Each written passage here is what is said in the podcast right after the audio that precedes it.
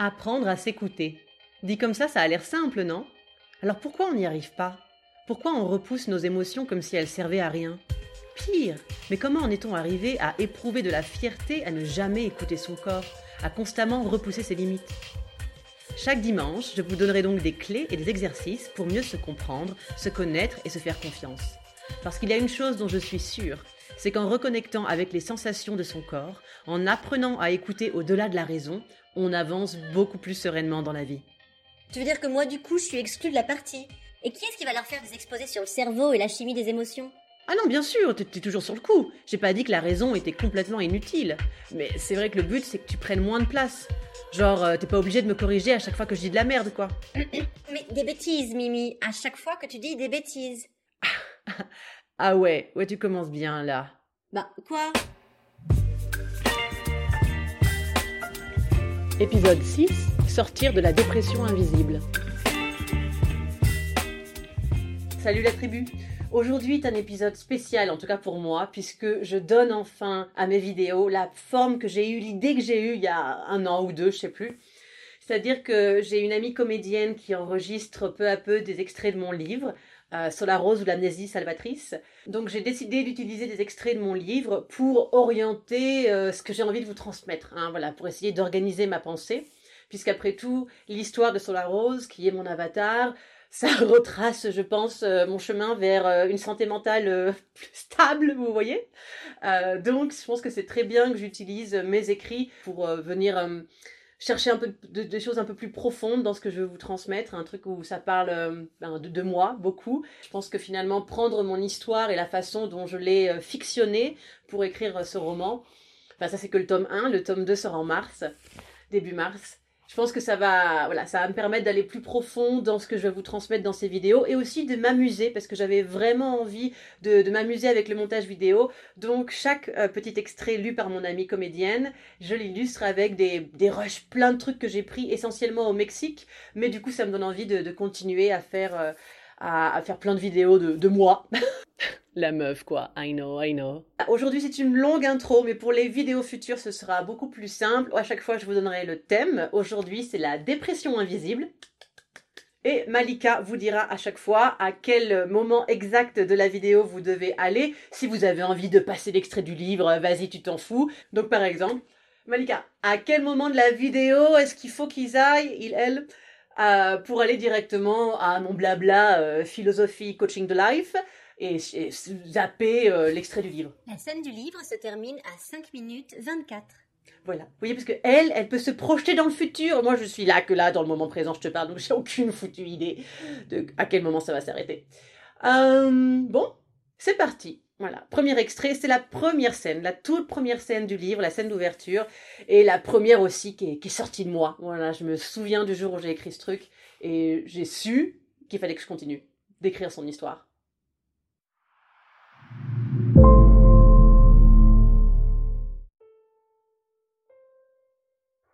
D'ici rien n'existe, se dit doucement rose. Je fixe la voix, rien ne me répond.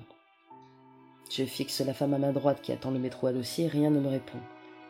Je fixe l'homme à ma gauche et son sourire me fait mal. Elle finit par fixer les rubans rouges qui servaient de lacet à ses grandes bottes, déchirant toujours plus l'intérieur de ses joues par ce tic nerveux qui excitait sa mâchoire.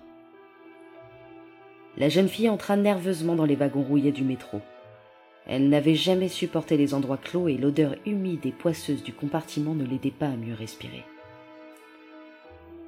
Délicatement, comme on décolle une rose séchée de son herbier, elle sortit la petite boîte à musique qui ne quittait jamais le fond de son sac.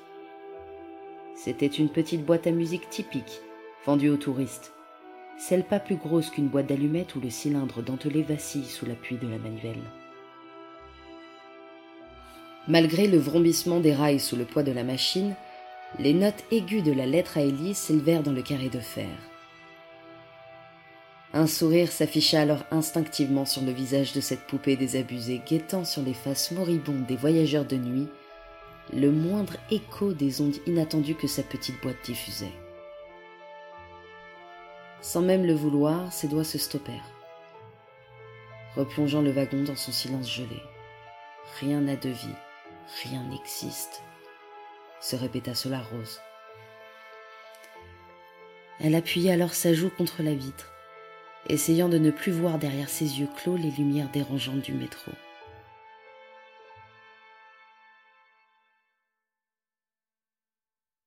Donc pourquoi est-ce que cet extrait me donne envie de vous parler de la dépression invisible? Enfin, ce que moi j'appelle la dépression invisible. Je ne sais pas si c'est un vrai terme.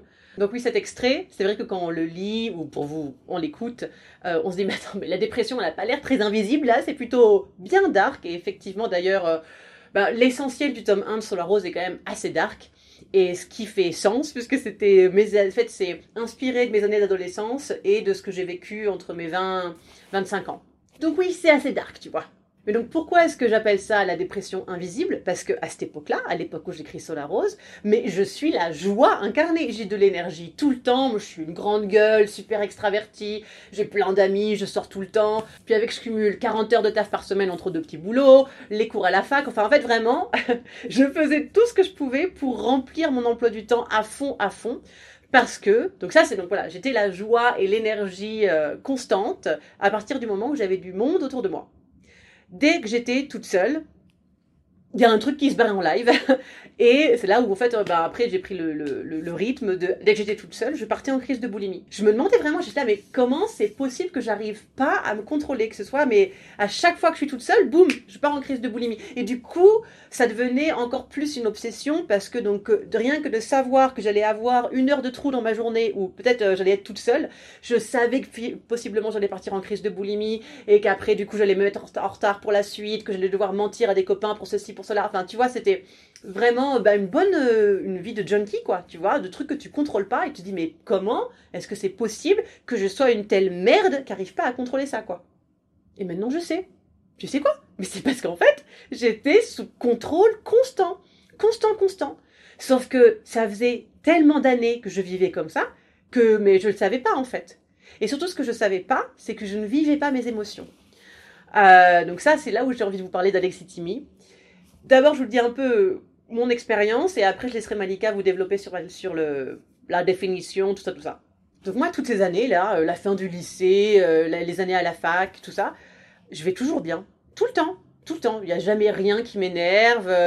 Euh, il n'y a jamais rien qui m'attriste grave. En fait, je suis vraiment, je relativise surtout très facilement. En fait, je suis à un degré de je m'en foutisme, mais vraiment, vraiment, vraiment qui à l'époque, moi je pensais que je trouvais que c'était une grande force, et maintenant je me rends compte c'était mais plus qu'un gros handicap, c'était la conséquence d'un gros trauma.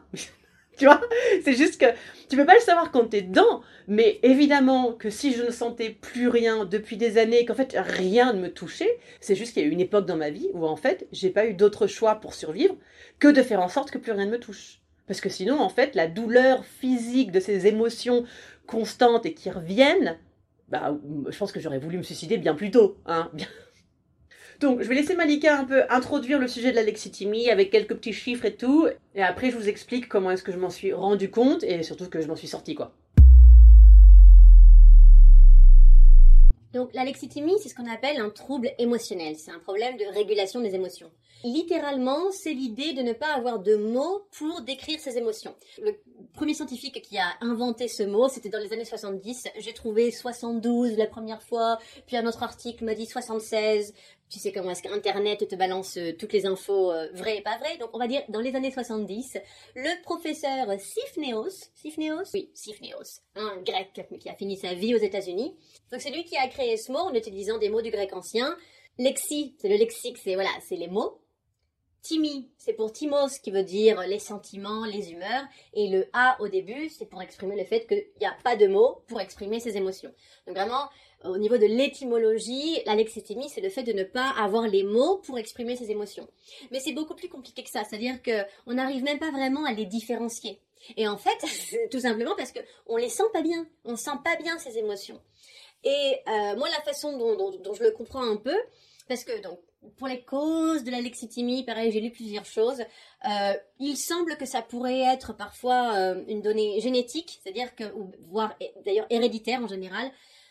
Euh, mais sinon, quand même, on considère qu'en général, c'est quand même quelque chose qui se met en place durant l'enfance à cause de trauma. C'est-à-dire que ben, ça me semble assez logique que pourquoi est-ce qu'au bout d'un moment, ton cerveau, il va faire des branchements différents pour que tu ne sens plus vraiment tes émotions. Pourquoi ça se met en place? Mais parce que tu as eu trop d'émotions trop fortes qui t'ont fait mal. Ça semble assez logique. L'alexithymie, c'est ton cerveau qui va changer un petit peu son fonctionnement, euh, sa chimie, j'ai envie de dire, pour que les émotions te touchent pas trop. Parce qu'apparemment, apparemment quand même les émotions ça te fait bien bien mal et que comme on veut te, te garder en vie, hein, il va trouver cette solution. Faut savoir que un des premiers articles qui m'a vraiment fait tilt, bah, c'était un article de comparaison, d'études sur le rapport entre alexithymie et troubles du comportement alimentaire. Voilà, moi j'ai été boulimique pendant 12 ans, je n'ai rien senti pendant des années, donc je me dis ah c'est intéressant, tiens, alexithymie et TCA ça pourrait être euh, connecté. Et après du coup j'ai trouvé encore d'autres articles sur le lien entre alexithymie et alcoolisme et euh, abus de drogue en général. Et ce qui semble un petit peu logique parce que les personnes qui vont avoir le plus tendance à euh, ben voilà tomber dans euh, les abus d'alcool, les abus de drogue, des comportements euh, complètement psychotiques avec la bouffe. pourquoi? Pourquoi est-ce qu'on fait ça? Ben, peut-être parce qu'on a un problème pour gérer nos émotions, non? C'est peut-être parce que ça marche pas bien à ce niveau-là et que du coup il faut qu'on trouve autre chose pour faire le travail que normalement les émotions processent dans notre corps, tu vois. Euh, après, juste pour quelques chiffres, donc l'alexithymie, ça touche 10% de la population mondiale, avec, euh, j'ai trouvé plusieurs chiffres encore pareil, mais ça dit toujours qu'il y a une plus grande euh, proportion d'hommes dans les personnes touchées par l'alexithymie. Pour moi, ça me semble logique que, parce que on est dans une société où on dit les hommes ne sont pas censés vivre leurs émotions aussi intensément que les femmes, les émotions c'est un truc de nana, bla bla bla bla bla, et tout ce genre de mensonges qu'on se traîne depuis quelques milliers d'années quand même. Mais voilà, parce que, enfin, on se rend pas compte à quel point la honte, la honte est un, une émotion euh, très violente quand on est un, enfant, euh, un petit enfant, tu vois. Et moi, je, m'en souviens, je l'ai vu quand j'étais enfant, je l'ai vu quand j'étais adulte. La honte qu'on fout au petit garçon qui pleure, qui, comme on se moque de lui, ses copains, et puis les adultes autour, quoi. Hein. C'est hallucinant, moi ça me... Eh ben ça, ça, ça m'étonne pas qu'au bout d'un moment, ce petit garçon, son cerveau, il fasse Genre, maintenant on sent plus rien. Maintenant c'est fini, je sens plus rien, je suis fort, je suis un homme, un vrai. Avant que je termine, donc quand même, juste pour vous aider, pour voilà, pour essayer de savoir si vous êtes alexithymique ou si vous avez des personnes qui ont le trouble alexithymique, je précise, c'est qu'en fait, il est à des degrés très très très différents dans la population. Pour être évalué, il y a un questionnaire dont je ne me souviens plus le nom, mais je vous l'écrirai là comme ça dans la vidéo. Euh, voilà, un questionnaire que les, les, médecins ont pour évaluer à quel niveau est-ce que tu es alexithymique ou pas. Et donc, dans les trucs typiques, l'alexithymique est vraiment pas doué pour l'introspection. C'est normal, on ne sent plus rien à l'intérieur, hein, puisque ça fait trop mal. Donc on est des personnes qui vont être extrêmement beaucoup plus tournées vers les choses extérieures, vu que l'intérieur ça a l'air d'être euh, vide et très effrayant et on n'a pas envie d'y aller, tu vois. Donc voilà, on n'est pas doué pour l'introspection, euh, très mentale évidemment, puisque voilà, euh, si quand les émotions arrivent, la, fuite typique, c'est le mental, je raisonne, je raisonne, je raisonne. Euh, et aussi, moi ça, c'est un truc qui m'a bien parlé aussi, la lexithymique manque d'empathie. Mais évidemment, tu ne peux pas même pas, tu peux pas sentir tes propres émotions. Comment est-ce que tu veux réussir à sentir celles des autres?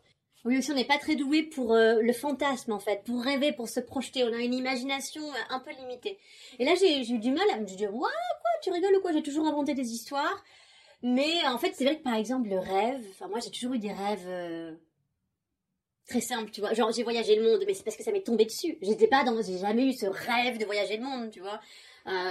Moi, mon rêve, c'était d'être danseuse d'abord. Et puis, quand je me suis rendu compte que je n'allais pas être danseuse, je me suis dit, bon, je vais devenir journaliste artistique. Et puis, euh, puis après, c'est là, je suis arrivée à la fin de mes études à Paris et il a fallu que je me casse pour ne pas me suicider après mes tant de problèmes de boulimie, tu vois. Euh, un manque d'humour, ce genre de choses. Hein, ça, c'est typique de l'alexithymique. Voilà.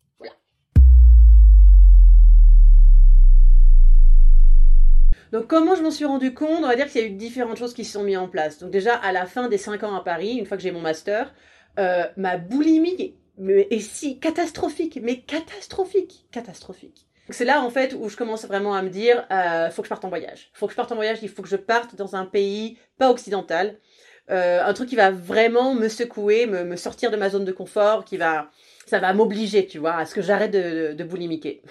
ça n'a pas vraiment marché comme ça.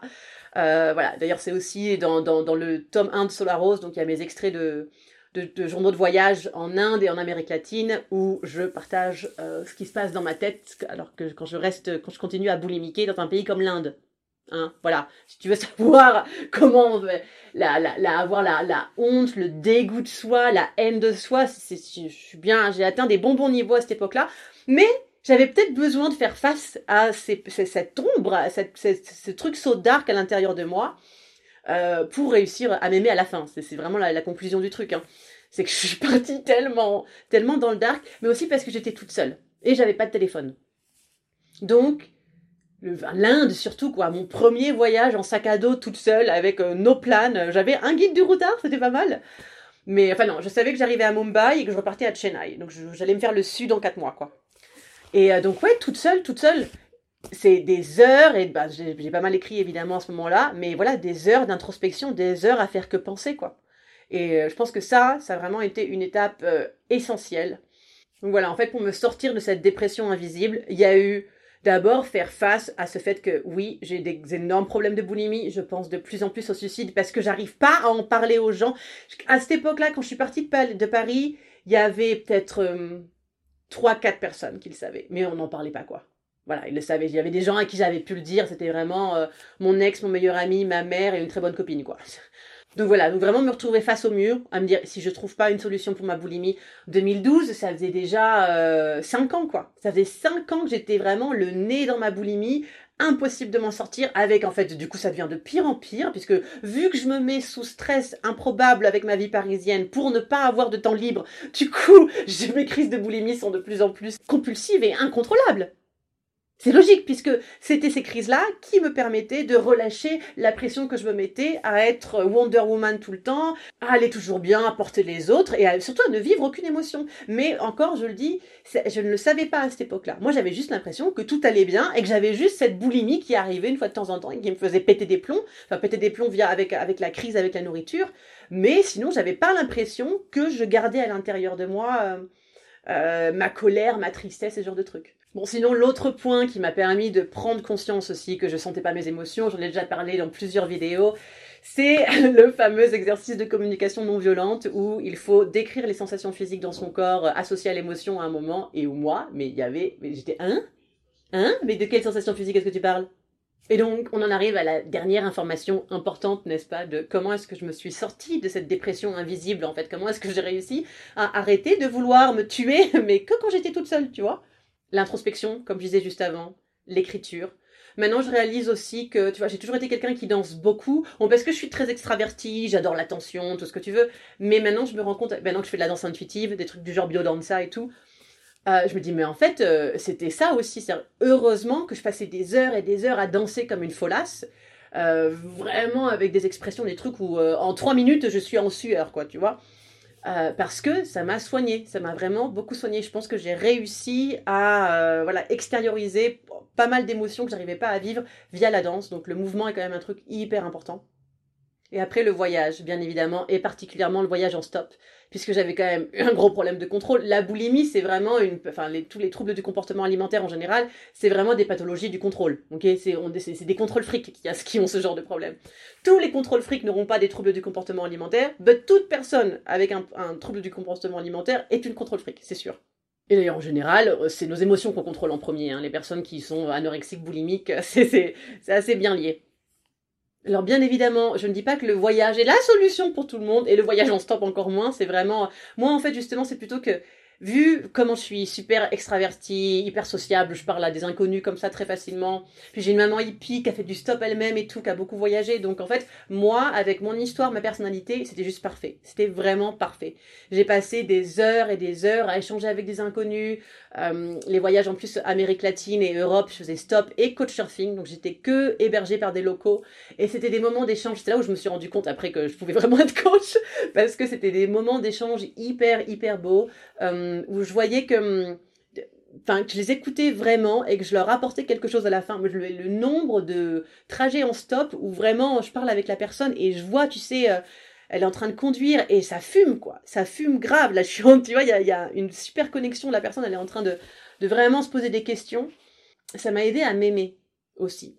Ça m'a aidé à voir que je pouvais apporter de la lumière, que j'étais pas juste cette espèce de de caractère bancal et, et pas honnête d'un côté, parce qu'en fait, finalement, toutes ces années où euh, j'étais euh, voilà tout le temps souriante, tout le temps la patate, euh, je pense qu'il y avait une part de moi où j'arrivais pas vraiment, même s'il y avait tellement de monde, j'avais beaucoup d'amis, voilà, je, suis quelqu'un en général, les gens m'aiment bien, je sais pas pourquoi.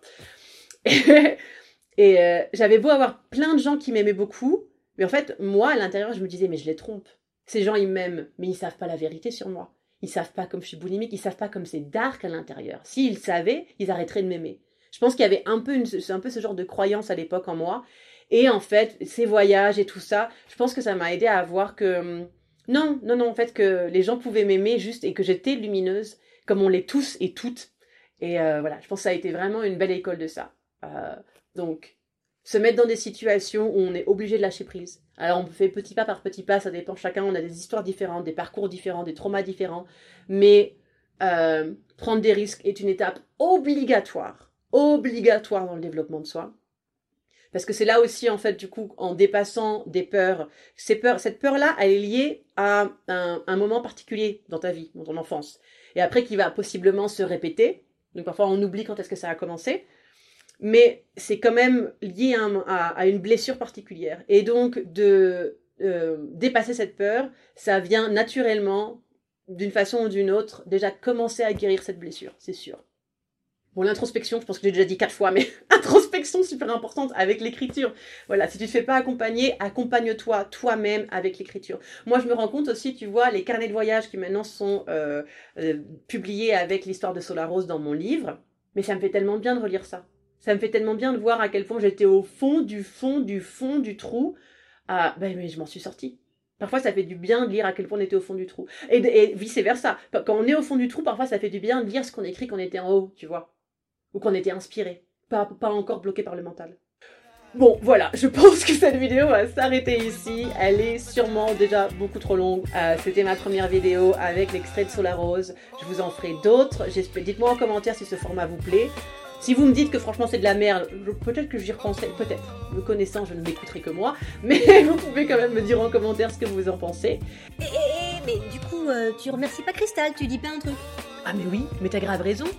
Oh là là, heureusement que tu es là, ma raison. Oui, quand même, je précise que la comédienne qui prête sa voix pour mon projet de livre vidéo slash audio, ça dépend si vous êtes sur le podcast ou sur la chaîne YouTube, son nom est Crystal Stamen et je vous mettrai son Instagram dans la description du podcast pour que vous puissiez la retrouver. C'est une super comédienne, je suis vraiment contente qu'elle prête sa voix pour mon projet. Je vous souhaite une semaine pleine de bonnes surprises.